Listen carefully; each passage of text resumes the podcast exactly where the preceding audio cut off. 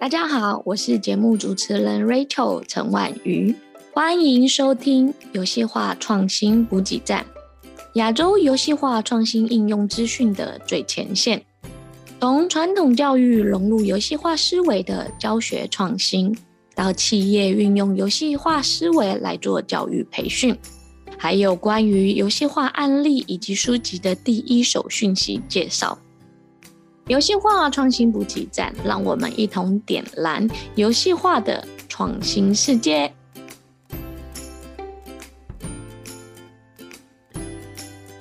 今天我要跟大家讲一个企业游戏化的案例。关于企业游戏化，大家可能就很好奇，说，诶，企业游戏化大部分的案例都是电子的案例啊，游戏厂商的案例啊。那今天的一个案例是，他们公司是一个大树，对，是一个金融的公司。大家有没有想到？想到这个画面，应该大家应该内心都浮现了一个国泰。今天我们要邀请的是国泰人寿来跟我们大家讲说，他们怎么样用桌游来做企业的教育训练。今天特别邀请的来宾是陈世杰协力跟子涵，可以请你们两个跟听众打个招呼吗？好，各位听众，大家好，我是国泰人寿世杰。大家好，我是子涵。就是大家想到游戏化，就会想说，嗯，游戏化应该是比较新颖的公司、创新的公司，对不对？可是没想到，哎，国泰人寿这个规规矩矩的公司也开始做游戏化创新。我要跟听众讲啊，更有趣的是哦，你不要觉得这好像创新是今年的事，他们从二零一五年到现在已经做了三四年的时间，都在做游戏化的桌游教育。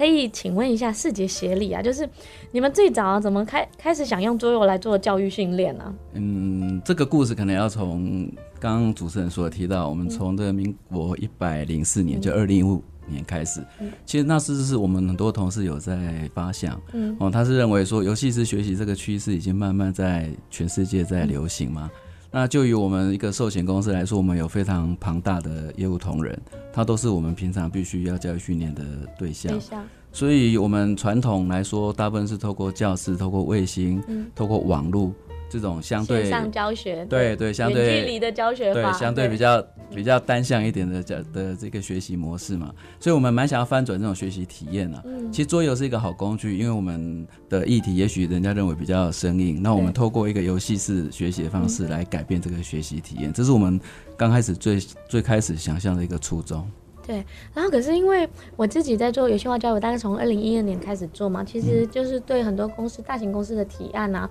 或者跟他们沟通的时候，可能 HR 同意，可是上级长官可能不同意，或者是公司会说，哎呀，这会不会太创新啊？会不会对我们有冲击？那你们在做这的时候，有引发内部的讨论吗？或者是员工啊，或者上级就会跟你们说，啊，这样不好吧？这样对我们会不会有影响呢？对，是啊，其实刚刚主持人说，我们一个规规矩矩的公司怎么会有这种想法？我其实我要翻转一下哦。我们是公司，确实是规规矩矩，但是我们也是一个想法很创新的公司啊。在这个过程里面，很幸运的有同事的提案，那我们专案的研究，那甚至于到外部去找一些教学的将专家的一些资源进来。在这个过程里面，我们的主管不但没有说反对，哦，甚至于他是一种支持，然后鼓励我们去尝试的态度。对，那就是为什么会开始学游戏是学习，而且是以桌游当载体呢？对，可以聊一下吗？嗯、对，协理或子涵可以讲一下吗？嗯，好，我先来讲好了。好，其实拿桌游当载体，主要是游戏这个元素哈。嗯、那我们还有另外一个元素是就像互动。互动。那因为我们是服务业嘛，其实我们也希望训练员工。哦，然后有机会来跟客户多互动，嗯、所以这种互动能力的养成，我们想说，透过桌游会比一般的方式更更为贴切，而且效果应该更好。对，因为我们其实就是每天都在跟人打交道，其实互动是我们最最主要的，不是希望他玩游戏嘛，而是希望我们创造很多业务跟同仁跟客户之间有一个讨论的东西，对不对？对。那那时候开始做桌游的时候。都公司的同事啊，跟内部同仁对桌游很熟悉吗？哎、欸，这个我可以想说，请我们同事从最基层子涵，他应该可以了解很多同步同事的心声啊。子涵，你跟大家稍微介绍一下，对。呃，一开始在导入这个东西的过程中，其实，嗯、呃，大家会知道桌游它可能是一个当时很新的东西啊。那我们自己在发想的时候，会觉得，哎、欸，或许有机会可以用这样子的一个方式。不过，确实可能在公司内部，有人对桌游是熟悉，有人对桌游是不熟悉的。不过，对桌游熟悉的人，当然可以就是比较擅长的，可以用它更多的平日一些生活的经验来融入这个桌游过程。不过，对于桌游不熟悉的人，其实也会给我们有更多的一些建议。那未来我们在做推动或者是规划的时候，可以想到更全面的一个方式，可以把它加进来，所以其实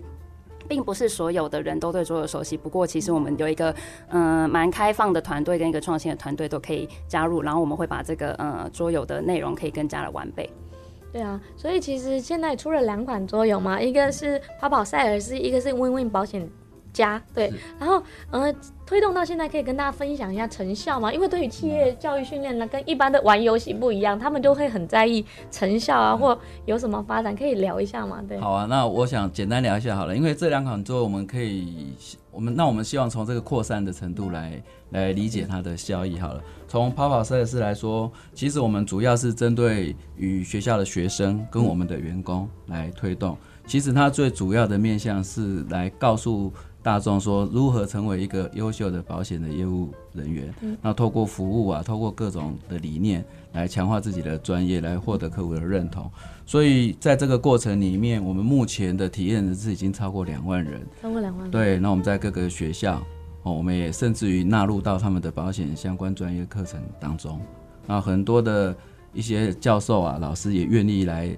采取我们这个桌游来当做他们的教材，他也征求我们的同意，然后应用在他的课程里面。哦，对，所以其实你们还是有蛮蛮好的达到，就是跑跑赛尔斯其实是在介绍业务员工作到底在做什么，让他们了解这个工作的价值跟本质的核心嘛，对不对？对，对，对，所以其实就跟大学生做互动跟接，现在已经超过两万个。因为其实这几年我有去学校做服务，然后很多老师也说有没有什么桌游可以教大学生？对，那我觉得金融保险这一个可以透过这个游戏是一个很好，因为。呃，某部分人对于金融保险业还是有一些错误的概念跟印象。可是我觉得这个时代啊，每个人都是业务员，每个人都要为自己的公司代言，每个人都要为自己公司的服务来做。嗯、所以我觉得你们透过这样的游戏还蛮好的。嗯、那第二个呢，Win Win 保险家主要的客户跟目前的推动的一些状况。是啊，刚刚主持人你有提到，现在一般大众其实对保险其实也许有误解，对，哦，甚至不够了解吧。对其实所谓的 Win 保险家，他就是在提升我们大众对保险产业的认识啊。嗯。哦，所以他跟刚刚谈的跑跑赛是 TA 是不同的。嗯。哦，他这个 TA 是希望大家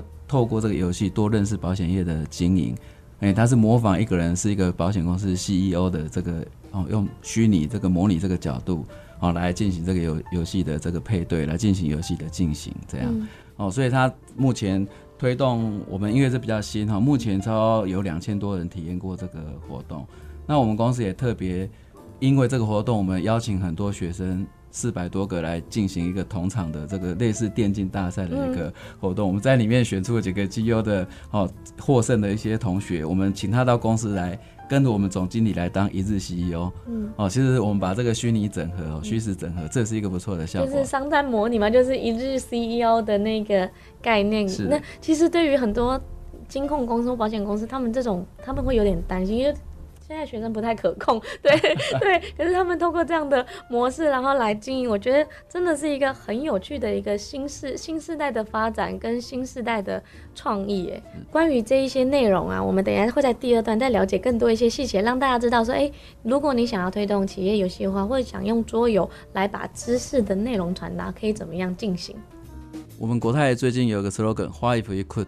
其实他就在讲说，如果我们做了一点什么，也许会改变世界哦。那我们国泰最近推了一个 c a s e Worker，它是一个活动，结合了一个 App。那我们推动客户走路，然后我们记录他的走路的过程啊。那这个步数可以换成一些商品保额的优惠。哦，那我觉得这是一个最近我们做了一件很创新的事，因为它对于我们大众的健康有非常大的帮助。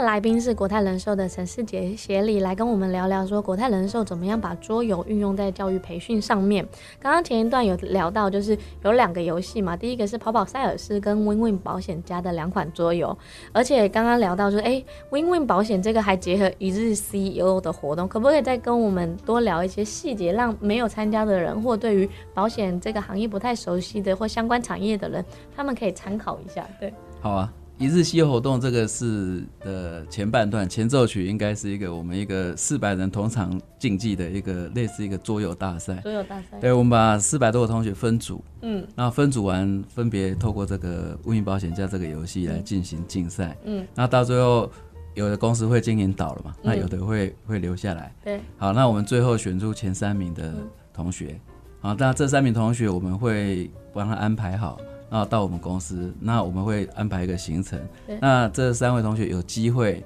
然后跟着我们总经理一一天的时间，一天的时间，对，那我们总经理也许要开会，嗯、那也许要做一些策略的策略的指导，嗯，哦，那也许要参加活动，嗯，哦，那透过这些同学跟我们总经理在一起一天，让这些同学去体验到，哎，在他玩游戏的，事实上很多的决策点，事实上是真的发生在我们的。公司的经营当中是这样，我来跟大家补充一下，就是 Win Win 保险家其实在讲的就是一个一家公司的老板怎么样经营一个保险公司，然后子涵可以多说一些里面的一些细节，因为很多人知道保险公司啊就是收保费啊，然后就出去了，嗯、可是其实你们中间把精算的一些过程。都纳入里面，我觉得这是一个很好的概念。子涵可以多讲一些游戏的细节，或者说这些内容，让听众更了解说，哎，Win Win 保险家到底在干嘛？对，还有怎么样经营一家保险公司？对。好，谢谢主持人。嗯、呃，我先可以稍微简单的跟大家介绍一下，就其实 Win Win 保险家，嗯、呃，比较不同于以往的游戏是，其实呃，一般的玩家可能就是担任，比如说一个业务员，跑跑赛事就是担任一个业务员。嗯、不过像 Win Win 保险家，他是担任一个保险公司的经营者。嗯、那其实这对体验学习来说，就是一个比较难得的角度，因为毕竟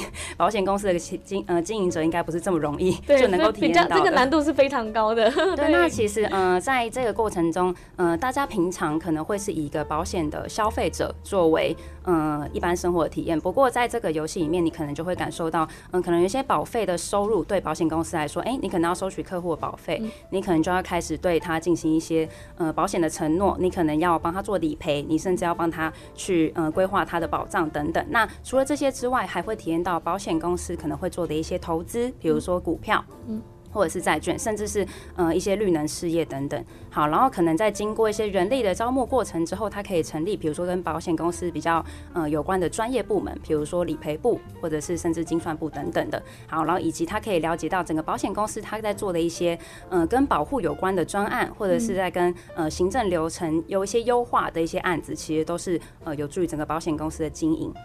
然后最后呢，我们会搭配一个呃风险事件的发生，就比如说，可能你的客户可能遇到了一些台风或土石流，甚至是呃可能受到一些市场，比如说有一些贸易战的一些影响，可能会导致他的呃客户受到。呃，身故或者是意外，那或者是说它的呃市值可能会受到一些影响。那其实它这样一连串的体验，就会呃整个比较了解到整个保险公司它存在的价值本身的一个意义。那或许也可以让他体会到，其实呃保险这件事情对每个人都非常的重要。我们希望可以传达这样子的概念。那我们放了很多很多保险公司的一些经营的细节在里面。那里面的数字。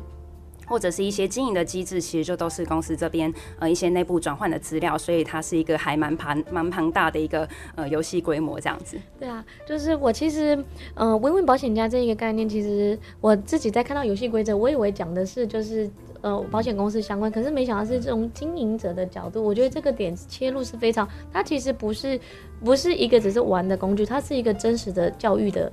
内容，然后而且跟情景贴，我自己在做桌游或者在做游戏化教学的时候，我喜欢跟真实的场景做结合，因为你是透过游戏这个载体，让大家更了解这件事的本质，而不是在一个虚拟的世界里，然后就是就学习这个东西，可是未来不能应用。而且我觉得你们选公司经营这个角度，然后又把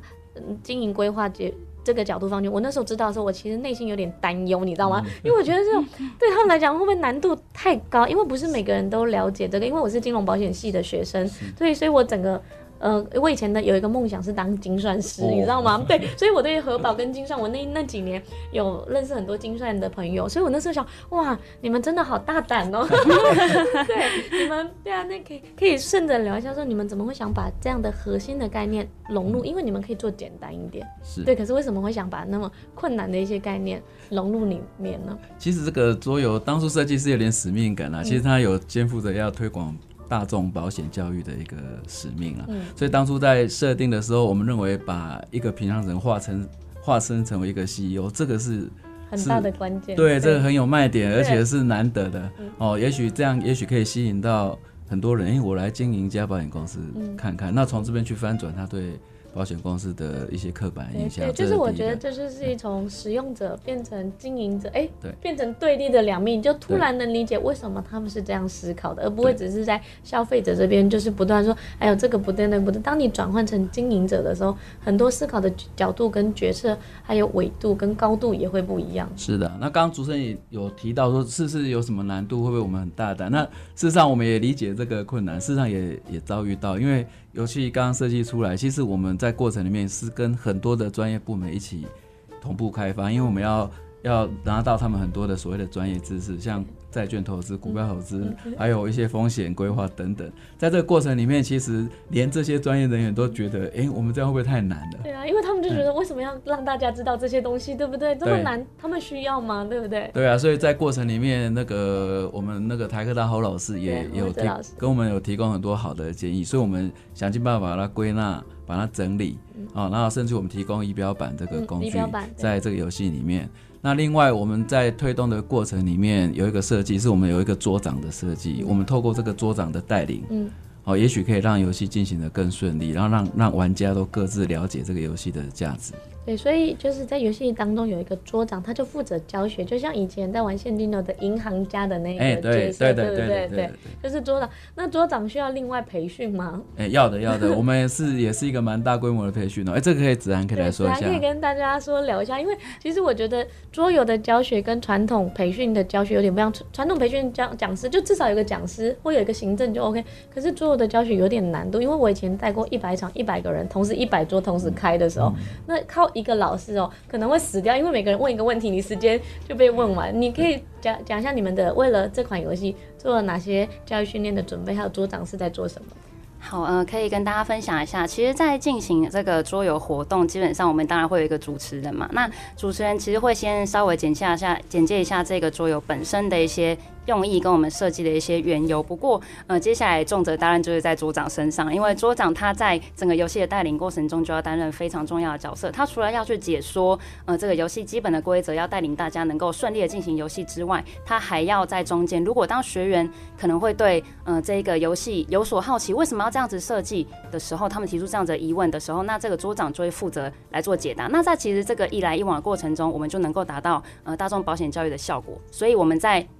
培训桌长的这个期间，我们其实花了蛮多的努力。我们从呃制作后端的这些教材、教案等等，我们甚至是把呃所有的这个规则全部做成呃公版的教材之后呢，我们还对呃全台将近六百位的呃业务同仁进行了呃桌长的培训，希望他们可以在精进整个呃游戏背后的机制设计，让他们完全了解之外，也让他们可以对活动带领上呃有一个。呃，更新的认识，而不是说我们今天只是可能玩玩桌游就没事。我们当然是希望能够传达更多更多大众保险教育的一些意涵。所以，其实我们呃有针对全台将近三百个营业单位的同仁，我们会进行种子的培训，那再由他们回去进行自己单位的转教育。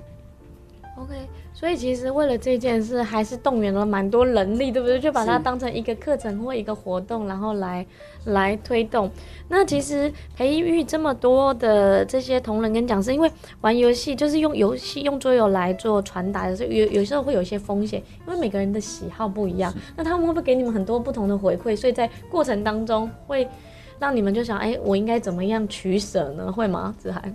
呃，我们比较常在现场遇到的，我觉得反而是他们会回馈给我们原本我们没有想到的效果。嗯、呃，就像比如说一开始我们可能针对一些大专院校的学生在做这样子的桌游带领，其实他们甚至会回馈我们说，哎，经过这样子，其实他们也可以要了解到一家企业它如何运作，嗯，可能就不仅限可能是保险公司的功能，嗯、因为可能有些大二大三的学生他在求职以前，他会开始好奇，呃，公司到底如何运作，因为这会跟他们未来的求职有关。那其实经过这样子的游戏，也能够让让他们了解到，哎，整个企业的运作，那是是他们在进入职场以前就会有一个不错的认识，这是他们给我们的回馈。那在针对自己呃员工内部，我们在做。嗯，游戏的时候，呃，员工他们也有体验到，就是其实同理心跟这个换位思考的这个角色，呃，这也是他们回馈给我们的。所以其实，比如说，当你今天是业务同仁，你可能就不会理解到底理赔部的同仁，或者是可能呃营业企划部的同仁到底在做哪些事情。那可能你在经历过这样子整个公司的一个机制之后，你会更加了解公司的其他角落的同事们在做哪些事情。所以其实在，在呃整个教育培训的现场，我们反而是听到更多他们除了大众保险教育以外的体验，呃，他们每个人都会有对自己有一个不同的见解跟好处，这样子。对啊。哦，就是非常谢谢，就是子涵跟协理啊，来来跟我们讲说，诶、他们在推动当中遇到的一些事情啊，然后他们怎么样怎么样进行的。那我觉得啊，就是把桌游教育当成这一个，其实我在看那个 WinWin 保险家的时候。它里面有讲到跨部门，这个游戏也很适合做内部跨部门沟通跟协调一个好的一个内容。对，除了大众保险以外，其实我觉得它富含了很多不同的议题，可以去做主题式的课程，是的，跟推动。我们等一下后面会来再跟大家聊聊，说，哎，做这种创新式的教学的培训啊，对员工的一些好处，还有业务同仁跟企业文化的形象是否有所提升。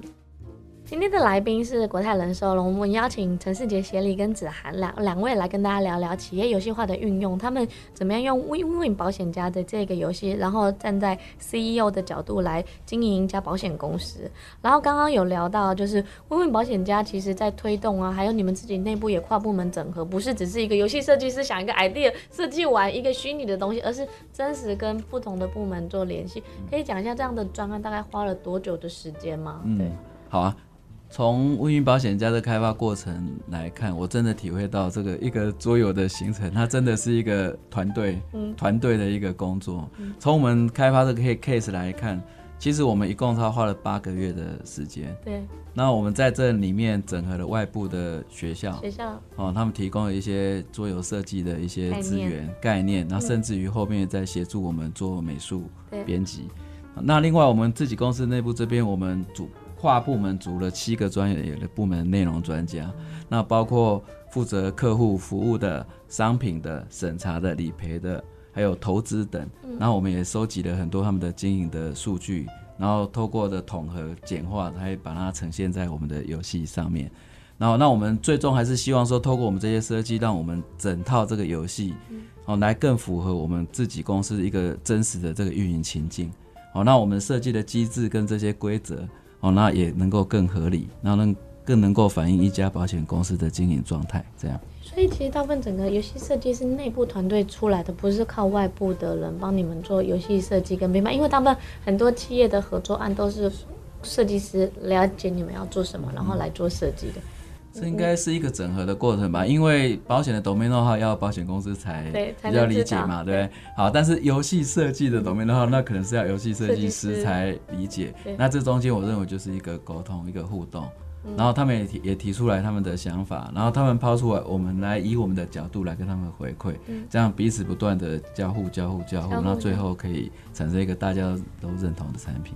OK，对，所以其实花了八个月，然后你说七个小组是七个人成立一个小组，你们是用专案横向的专案小组来推动吗？还是有一个专案负责？对。呃，基本上我们主要负责还是以呃人寿的教育训练部这边来做统合。不过，嗯、呃，我们会请各部门呃挑选一些可能是跟桌游比较有感情的同 仁，那可能是年轻一点的同事，或者是哎、欸、他在他的呃部门里面已经有一些比较专业的呃地方或者是资料可以提供给我们。所以其实我们算是组建一个跨部门的小组运行这一件事情。嗯、那呃像刚刚协理提到，我们大概有组建了跟跨七个部门，主要那一个部门主要会有一到两位的同事会一起共同参与。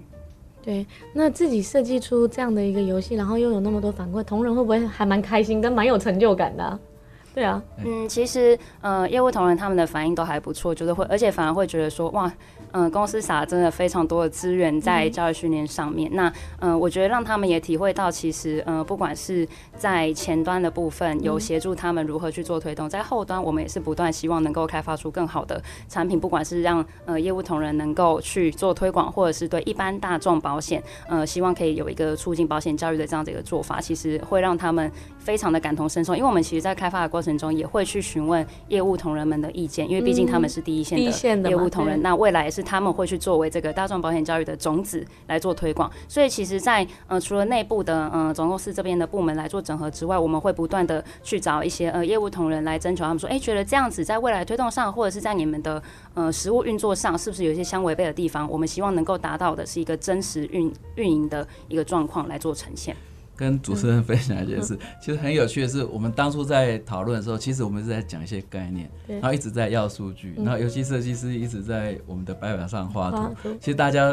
蛮不能理解，说到底我们现在在 在呈现会是一个怎么样的局面，或最后的 ending 是什么？对不对？直到有一天，我们那个设计师拿了一个 prototype 来，他做了一个好大的板子，然后做了一些道具。道具。哎，我们开始有感觉了，对，开始在玩了。哎，才开始发现，哎，这是一件。非常有趣的事情，然后一直到最后，我们真正的成品出来，大家可能觉得好像自己的孩子一样。我们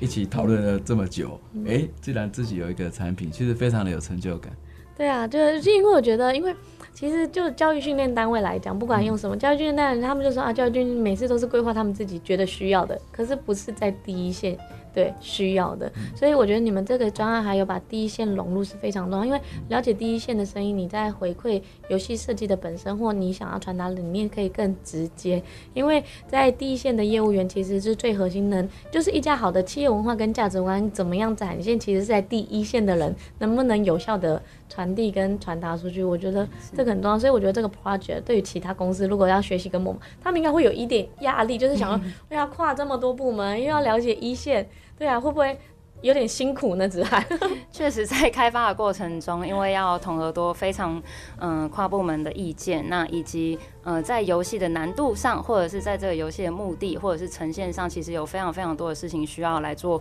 确认。那呃，除了外部的顾问、专业顾问给我们非常非常多的指导之外，其实我们自己内部也有呃非常非常多讨论意见，以及我们进行了很多次的试玩。那我们会邀请的是跨部门的参与同仁之外，我们也会邀请像一线同仁，甚至是可能嗯、只是相关部门的同事，大家可能不是参与这个专案的人，会一起加入。那呃，再来去收集说，哎，他们觉得这个。游戏怎么样可以更好，或者这个体验怎么样可以更加的深入？所以其实，嗯、就像刚刚协理说，虽然在这个开发八个月的过程中，真的是需要非常多的心力去整，呃，整合跟统合这些资料。不过，确实在开发出来之后，嗯、会蛮有成就感的。对啊，我觉得就是说让员工有一个很大的成就感，这个其实是比金钱的奖励更重要。尤其现在很多新世代的员工，还有新世代的业务同仁夫，他们其实要的成就感跟品牌度，其实会比他们内心的成就或金钱的奖励来的。更多，那可以，因为你们做了这样的新的尝试嘛，对啊，你可以讲讲多对于有没有一些员工或一些保护啊，或者社会品牌有一些影响吗？对啊，如果是讲对员工好处，其实是比较直接了哈，嗯、那我们可以直接感受到，那甚至我们有做一些回馈的调查，嗯、那基本上员工能够。真实的感受应该是类似这种体验的学习啦，嗯，哦、嗯，因为我们平常在传达一个理念，甚至一个所谓的文化，希望、嗯、我们一直这样用传播的，其实效果不是很显著的，因为大家都听不住嘛，也会忘记。对啊，对啊，然后你 用上课，他又觉得很呆板嘛。嗯、那其实体验对他的感受，我是觉得是最直接的。其实很多的改变就在于他，因为他体验，他感受到了，所以他开始做了改变，他愿意。愿意来所谓当这个所谓的保险的价值意功能意义的一个宣导者，嗯，哦，其实这个过程蛮蛮可贵的啊。你说对我们品牌形象，其实我们还没有一个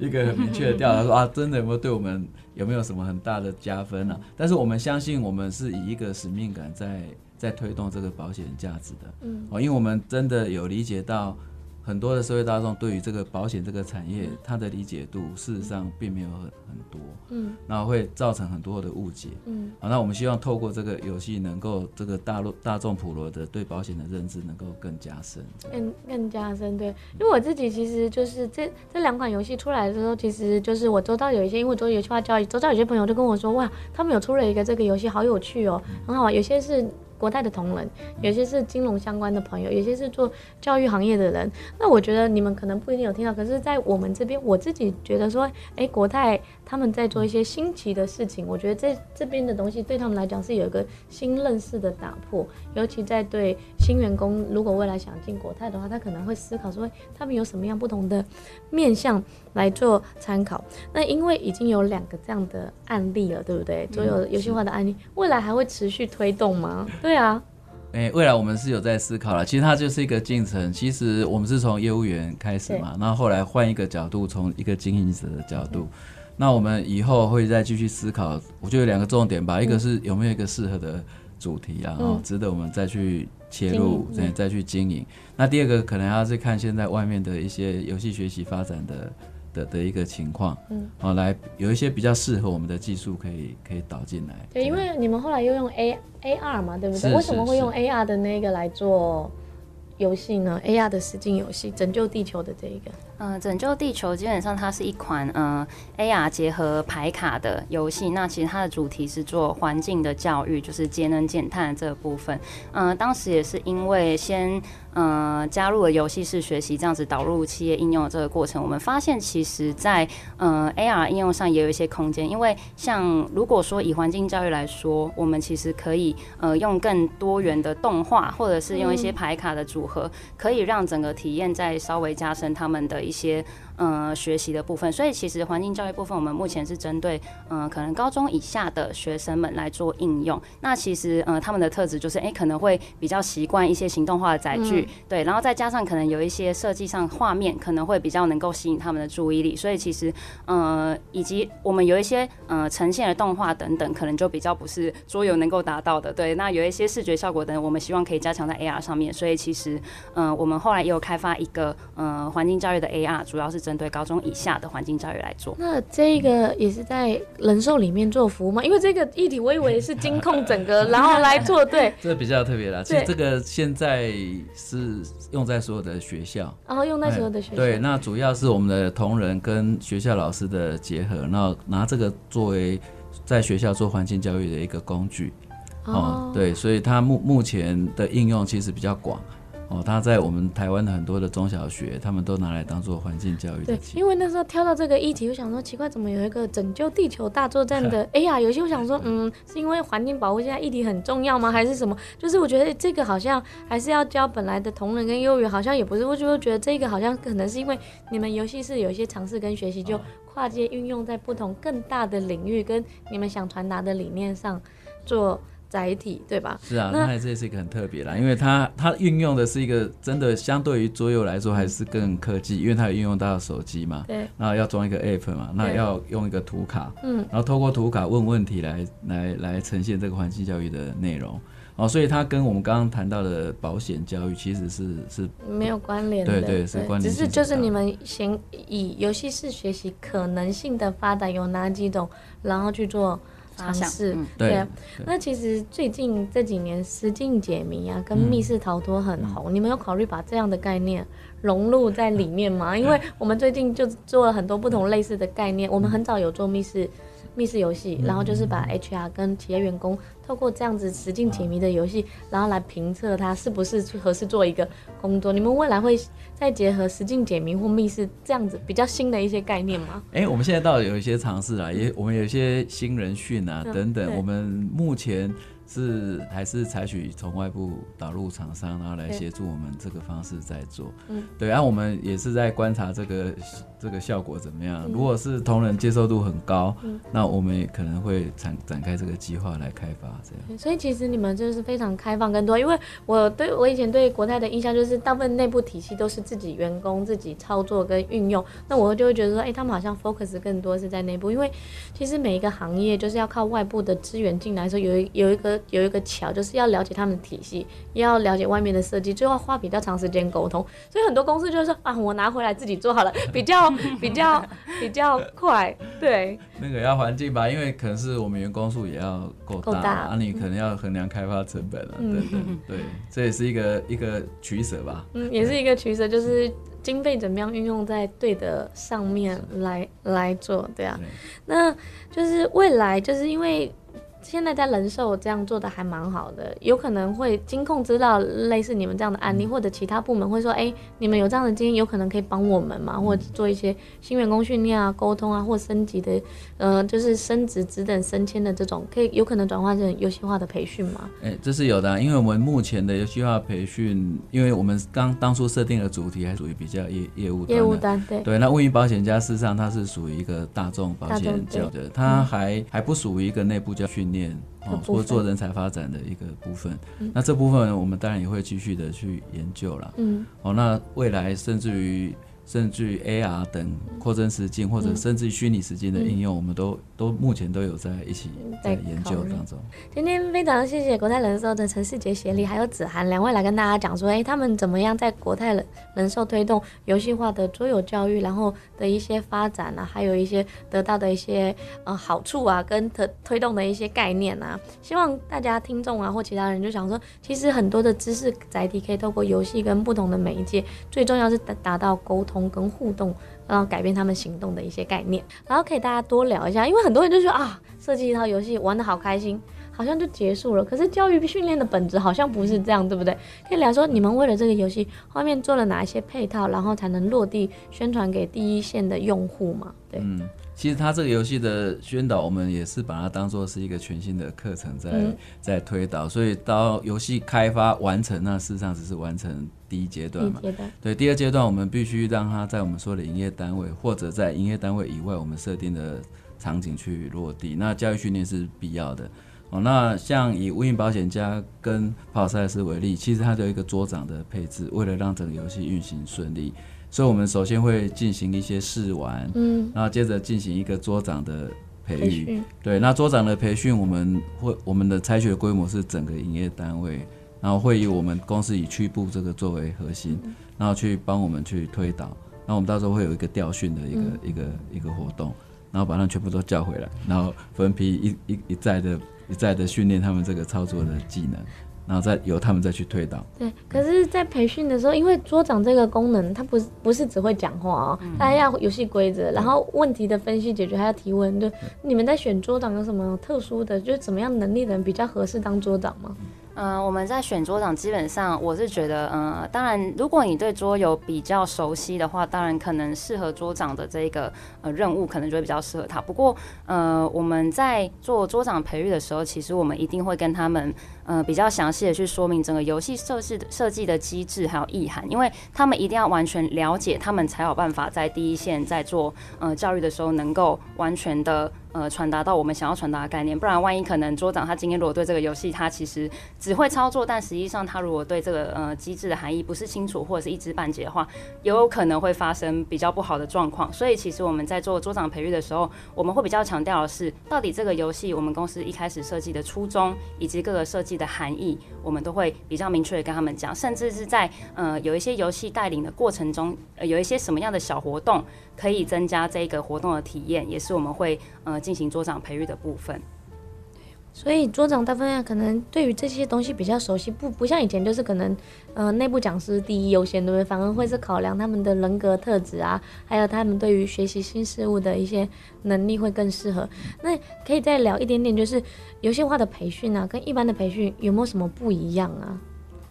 如果以不一样来说，应该是游戏化来说，我们的。学习者其实不太感受到它是一个一个上课，嗯，哦，我们希望他是在玩的过程里面去去体验呐、啊。这跟一般的训练来说，我是觉得他的心理准备就不太一样。他本来以为自己是来玩的，啊，事实上我们要让他学嘛。哦，以以我们设计者的角度，其实目标是一一样的，嗯、但是以学习者的角度，是一个是玩，一个是来学。心态一开始进教室的心态就不一样了，对不对？对。第二个，我觉得还有一个很不一样，是他那个互动跟投入的程度很高。嗯、哦，像像无印保险家来说，哦，我看那个现场在玩，几乎每一个都喊到都没声音。那我们要准备喉糖给桌长给参与者，哦，因为他们会一直喊一直喊，那现场很吵很吵，因为他们都在。喊他们自己的下一步的动作，干嘛？对对，所以这种互动参与很高。嗯，然后他那玩完一轮以后，他满身大汗，他就啊，我刚经过了一场我当一个人。企业老板的体验，体验，对，这是一个很有很有趣的过程啊，嗯、所以我相信在这过程里面，跟一般在教室上课或是线上学习，应该是一个完全然不同的。全然不同。想要分享一下，就是嗯，我们在嗯去年八月开发完毕之后，嗯、其实我们当然是有针对一些嗯大专院校的学生来做简单的推广。那我们推广的方式其实就是跟嗯学系的一些，比如说保险科系或企业经营相关科系的老师来做合作。那他可能就会把两个三两个小时或三个小时的时间借给我们。那嗯。呃，通常大家都知道，可能大学生如果上课的习惯，嗯、可能就会是哎、欸，可能以听讲为主。嗯、那就像刚刚协理提到，他在参与这个呃游戏的过程，其实他整个参与度跟他展现出来的这个热情就会稍微有不同之外，那我们是有提一个呃有一个比较特别的体验是。嗯、呃，我们玩了大概三个小时的游戏。那因为这个游戏有可能是一个人经营一家公司，嗯、也有可能是你跟你的呃同伴两个人一起经营一家公司。所以其实如果中间你可能会需要离开座位去装水或者是上厕所，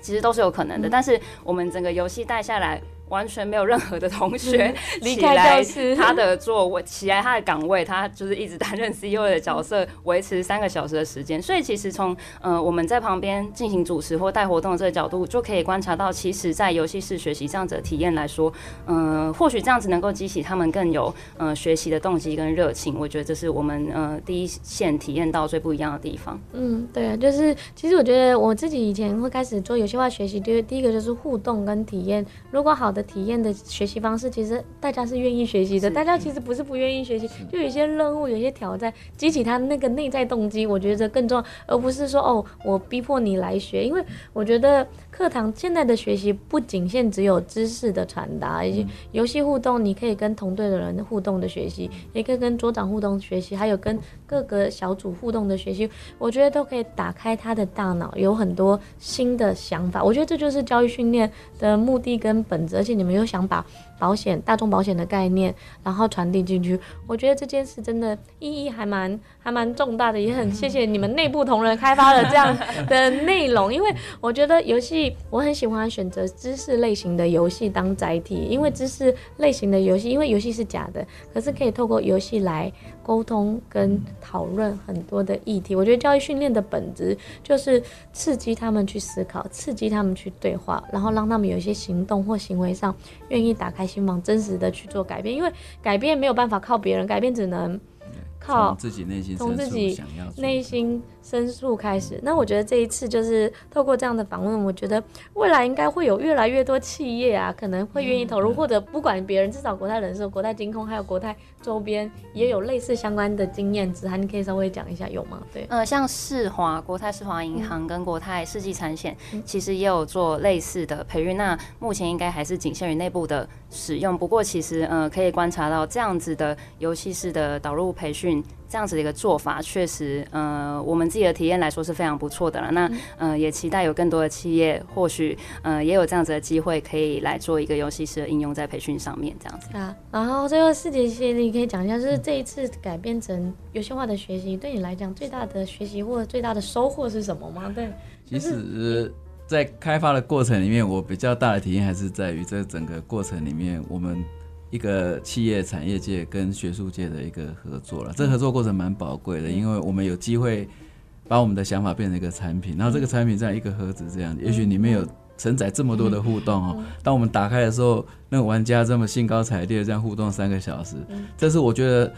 在我做教育训练工作这么久，很很难得的体验，因为我们长期在他们在教室上课，看到那个脸跟在玩游戏的脸感觉都不一样，老老师的成就感也不一样，对对对，在现场的成就感也不一样。对对对，这我是觉得这是一个很大的收获啦，对我们一个做教育训练工作来说。对，所以其实你们应该也会觉得游戏化教育跟游戏化学习这件事是你们未来会花更多时间愿意去尝试的，是吗？会的，我们持续会往这个方向迈进，因为未来还有更多新的科技会。产生那，譬如说领导力的训练啊，还有各种我们公司内部的训练，都有机会跟一些新的科技在结合。对，所以过之前的就是以客户服务跟大专嘛，还有服务对，然后接下来可能会转到到内部内部转型，跟着内部也可以多尝试用一些这种不同的载体。对，是的。今天非常谢谢，就是国泰人寿的陈世杰协力，还有子涵，就是这个专案团队的带领者，然后来跟大家分享一下国泰人寿在游戏化创新运用的一些发展。